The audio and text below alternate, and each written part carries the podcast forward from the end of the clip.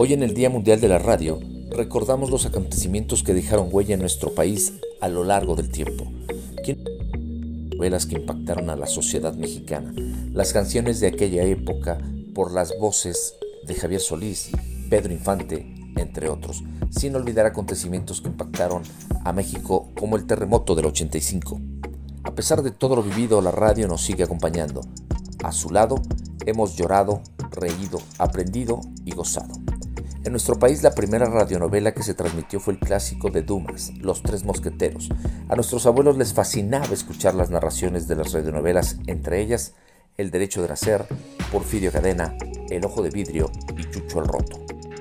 Sin saberlo, la radio de aquella época se volvió la compañera de muchos hogares mexicanos, además de la integración de las familias, ya que todos se juntaban a la hora de la programación radiofónica, haciendo crecer la imaginación de los radioescuchas.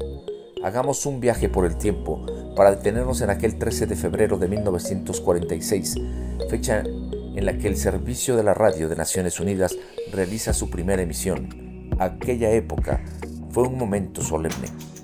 En honor a ese periodo tan importante y en respuesta a una propuesta de España, el Consejo Ejecutivo de la UNESCO ha decidido proclamar el Día Mundial de la Radio y hoy, 13 de febrero, Efecto Comunicación se une al festejo. Educar es otra forma de la radio.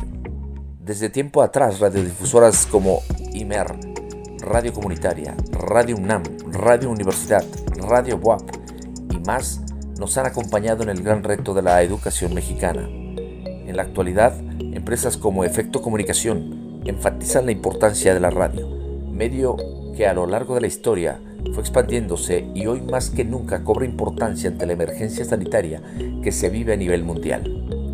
Hoy vuelve la radio a ser parte de nuestras vidas mediante propagación del COVID-19, virus que irónicamente fue expandiéndose como la misma señal de radio hasta convertirse en pandemia y tener a gran parte del planeta en confinamiento, la radio vuelve a estar en el centro de las vidas de los oyentes. Realiza una función de acompañamiento de las personas confinadas en casa, una labor de información de las más importantes.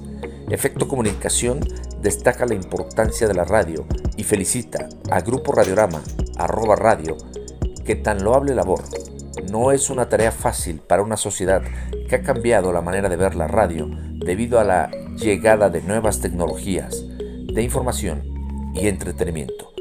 Día Mundial de la Radio. Compártenos tu comentario. ¿Qué representa para ti la radio? Efecto comunicación. Trasciende tus sentidos.